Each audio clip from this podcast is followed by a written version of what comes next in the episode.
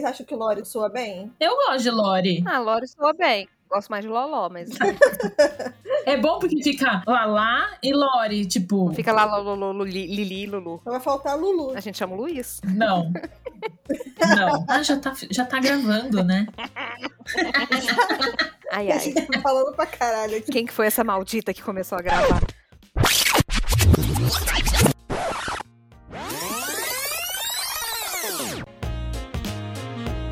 O que, que chama Cristiano do ator morto? Redigo. Acho que é uma coisa um pouco italiana que acontece, né? Eu tenho essa, como se diz no Brasil, essa pegada italiana, né? Torlone, né? Nunca se enganam no seu nome. Ah, o Tony Ramos me chama de Portelone, Torlone, Toblerone. Toblerone é bom ter essa coisa de chocolate. Sejam bem-vindos, bebês! Ao primeiro episódio do nosso podcast A La Torlone. Eu sou a Fabiana e junto comigo hoje estão a Lala e a Lori. E nós somos parte do time do La Torlone. Oi, gente! Eu sou a Lala. Oi, Fabi. Oi, Lu. Olá. Tudo bom? No primeiro episódio, a gente pensou numa coisa que pra gente é muito útil e talvez vocês vão gostar. A gente criou um quadro para quem tem vontade de ler entrevista, mas tá meio difícil na rotina. Ler, reler alguma entrevista da Torlone, mas tá sem tempo para parar, sentar e ler. Então agora você pode pegar seu celular, jogar um joguinho, mexer no feed do Instagram, conversar no WhatsApp, dando play no nosso podcast, que vem o quadro para que ler se eu posso ouvir?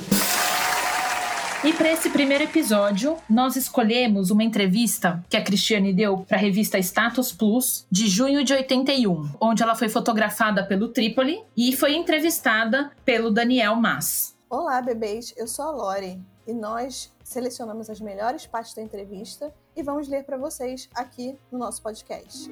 Cristiane Turlone é a coisa mais revigorante que eu conheço no momento. Vou ver no dicionário o que é mesmo revigorar, no sentido estrito da palavra.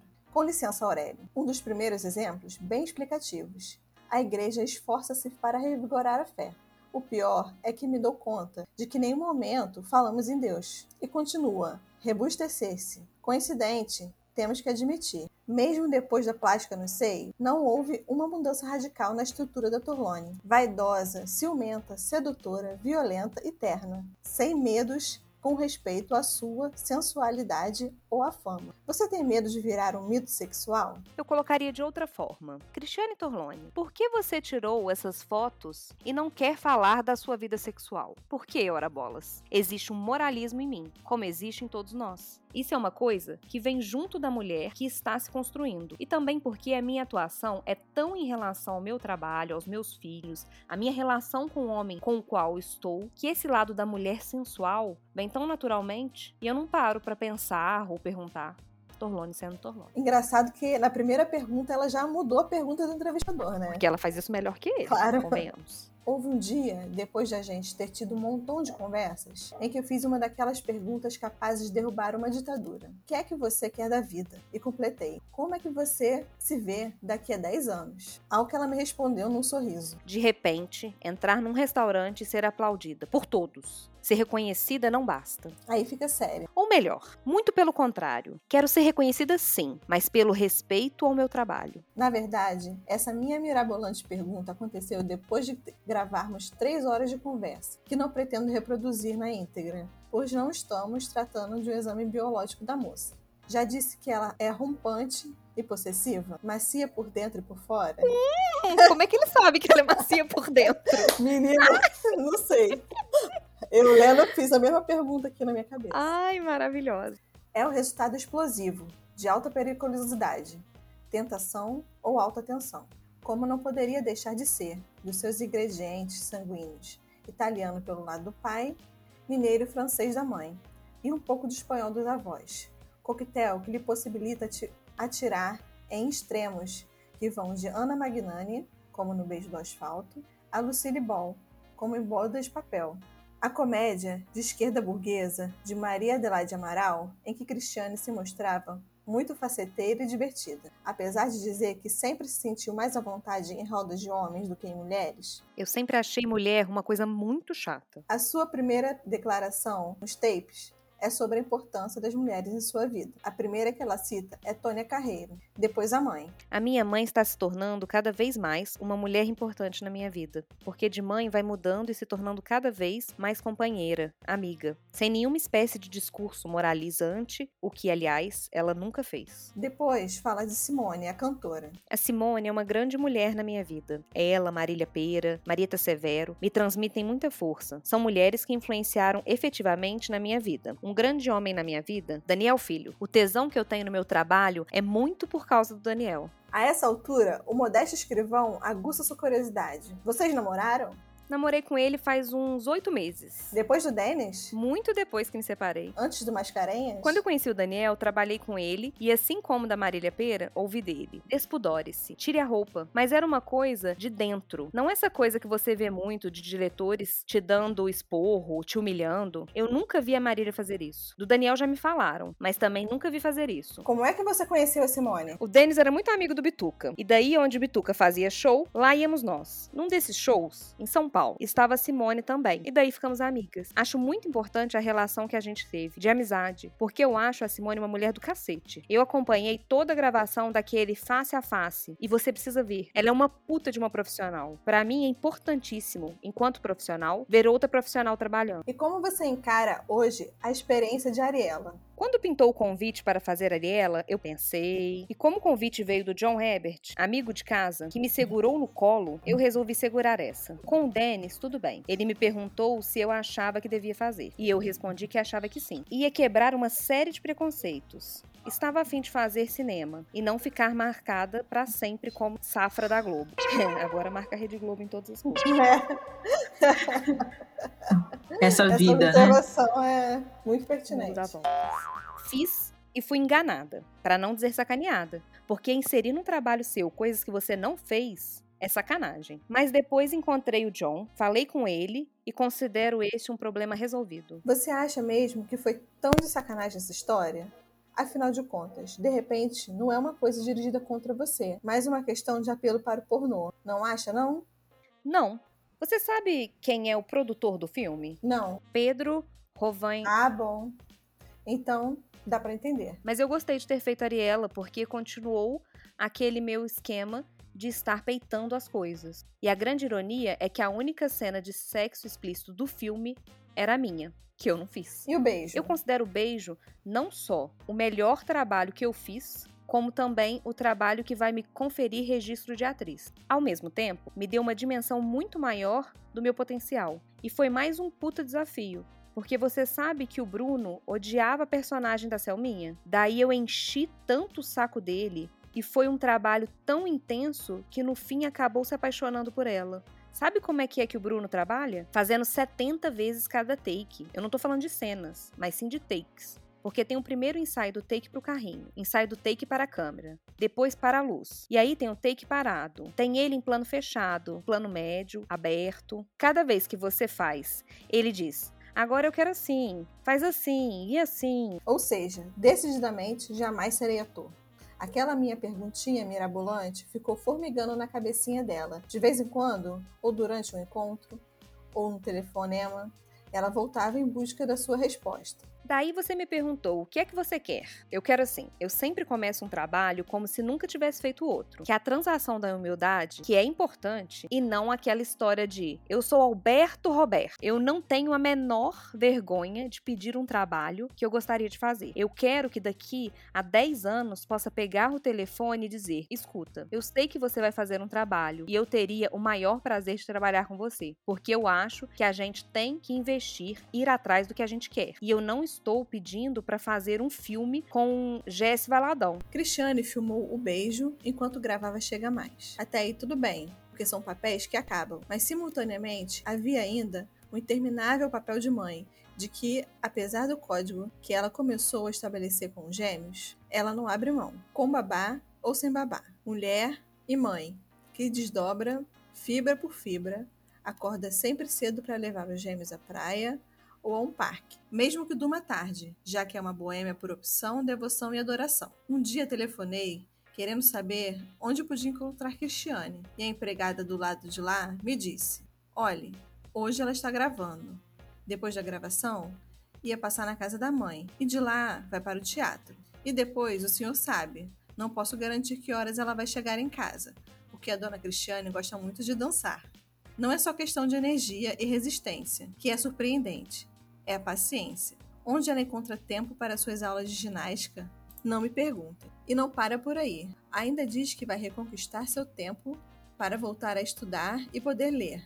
Sinto uma falta danada. Ah, sim. Sobre o código com gêmeos, ela conta que desde já conversa com eles. Mamãe adora vocês sim, mas mamãe tem que trabalhar, senão a mamãe vai começar a transar mal com ela. Porque, para mamãe estar feliz com vocês, aqui tem que estar feliz com ela. Ai, que maravilhosa. À frente do seu tempo já, hein? Sim, contando pros filhos. Nesse ritmo, quando tiverem 8 anos, vão estar discutindo Descartes.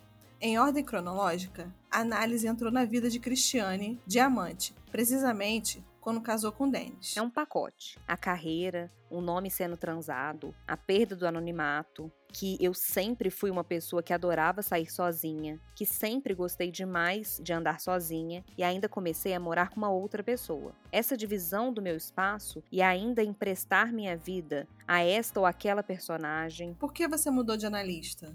Eu estou no meu terceiro.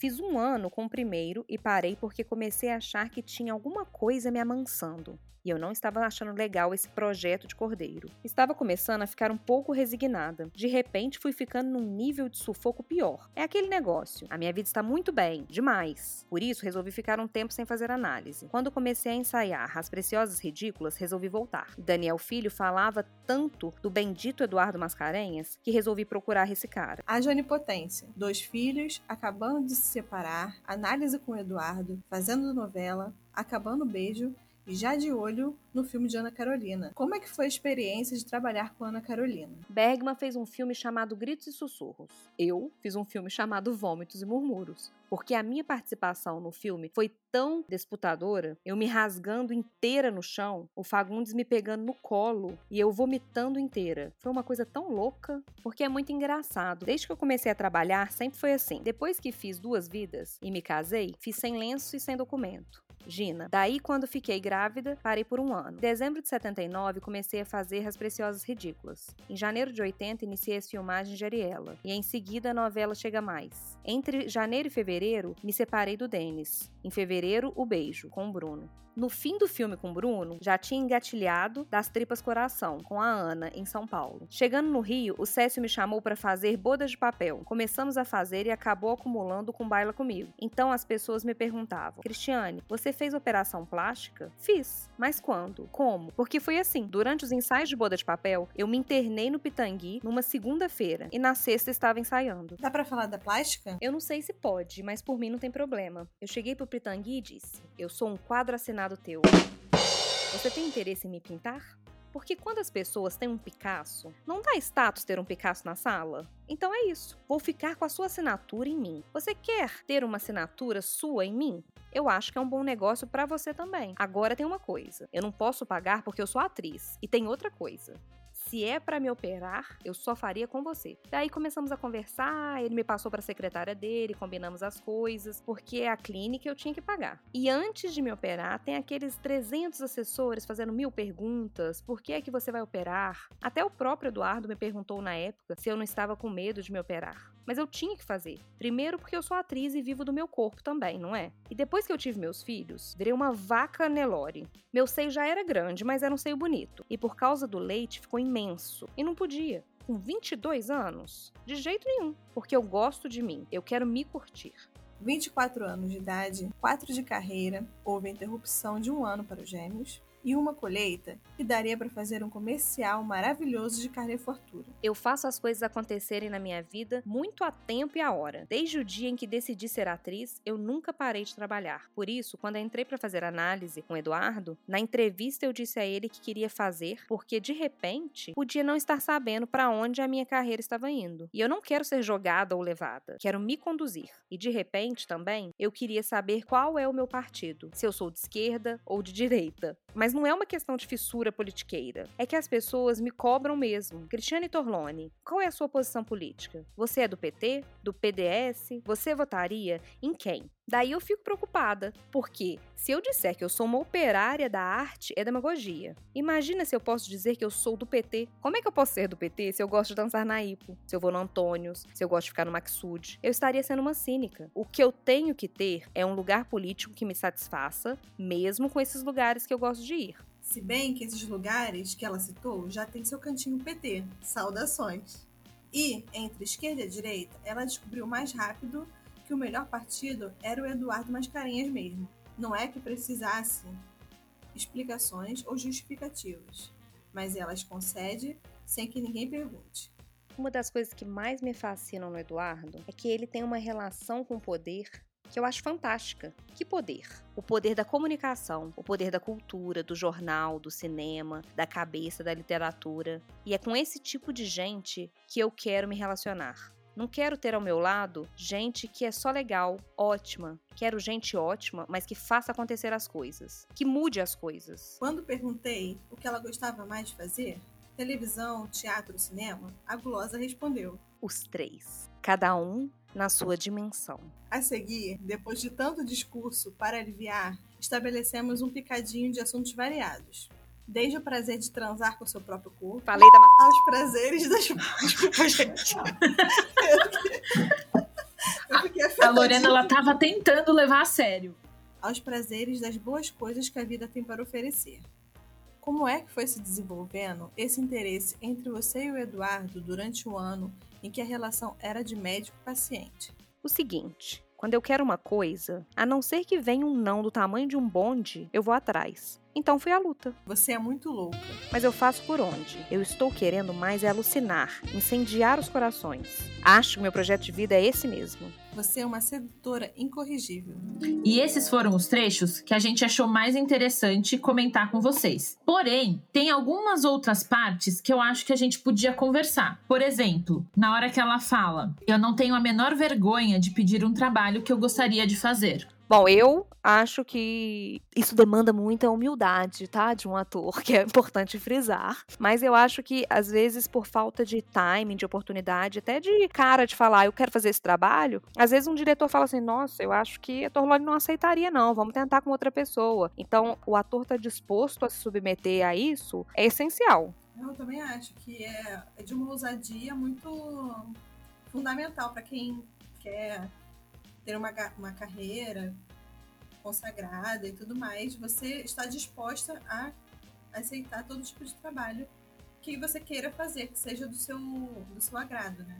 E eu acho que tem uma coisa ainda que também é, é mais ainda, é pensar que ela já tinha todo esse raciocínio com 24 anos. Sim muito à frente do seu tempo. Exatamente. Eu penso assim, como eu fiz teatro amador, né? Eu fiz 10 anos de teatro e até hoje eu tenho nitidamente alguns personagens que meu sonho era fazer esses personagens. Então eu acho muito legal ela ter essa audácia e essa atitude de correr atrás. E ela fez isso, né? Uhum. Pro beijo, ela foi atrás, né? Não Sim. queriam ela pro papel. Exatamente. E ela bateu, bateu, bateu, falou: pelo amor de Deus, deixa eu fazer um teste. E foi muito bem.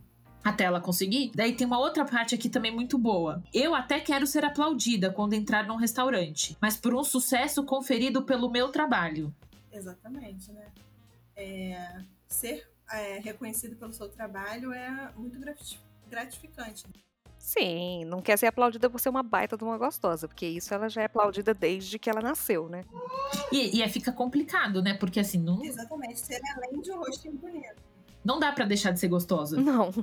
Ela não pode ser só gostosa e também ela não precisa ser a filha da Moná. Ela, ela criou realmente a fama dela. Ela fez isso muito bem. Hoje a gente tem essa prova, né? Anos depois a gente vê que Cristiane Torlone virou referência que ela tanto quis. Ela conseguiu o que ela queria.